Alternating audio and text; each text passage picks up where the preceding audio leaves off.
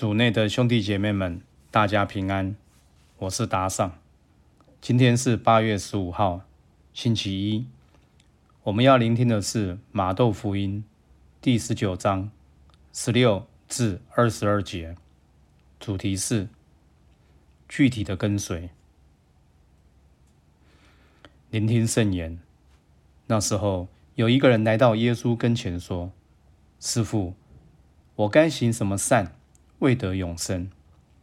耶稣对他说：“你为什么问我关于善？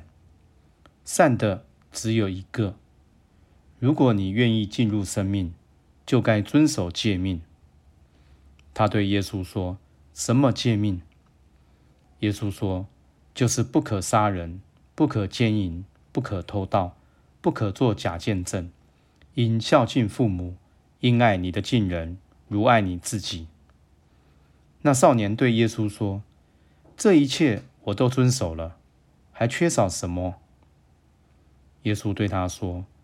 你若愿意是成全的，去变卖你所有的，施舍给穷人，你必有保障在天上。然后来跟随我。少年人一听这话，就忧闷的走了，因为他拥有许多产业。四经小帮手，在今天的福音中，一个极其向往永生的人。来请教耶稣如何获得永生。很多次，当我们读到耶稣邀请他变卖一切跟随他，而那人却做不到时，便会判断这人是失败的。他努力要获得永生，却败在放不下财富，功亏一篑。让人不是替他觉得可惜，就是批评他看钱重过永生。然而，我们是否有反省？耶稣的要求，我们是否也都做到了？就连耶稣的第一个邀请，做到遵守诫命，我们做到了吗？其实，要做到不可杀人、不可奸淫、不可偷盗、不可做假见证，应孝敬父母，应爱你的近人如爱你自己，并不容易，也很重要。事实上，这些是获得永生的基本条件，但有多少时候，我们在跟随耶稣的道路上会患上好高骛远的病？我们因为被耶稣感动，想跟随他，开始看很多灵修的书，参加很多教会活动，甚至也做很多慈善，把自己的财富奉献给教会，仿佛做到一个虔诚热心的教友。应该有的模样。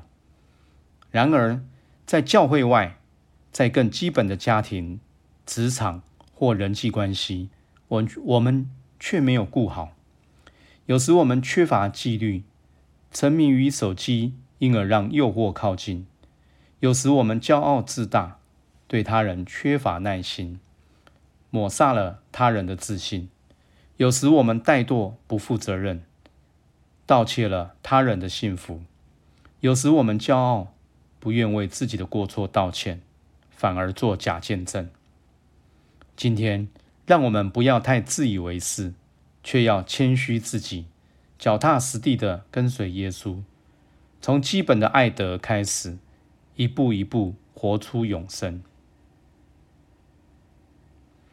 品尝圣言，默想耶稣说：“如果你愿意进入生命。”就该遵守诫命，活出圣言。今天，把你对天主的爱化为具体的行动，并从好好爱身边的人开始。全心祈祷，耶稣，感谢你让我知道，跟随你是具体的生活，不是耀眼的表现。阿门。希望今天我们都活在圣言的光照下。明天见。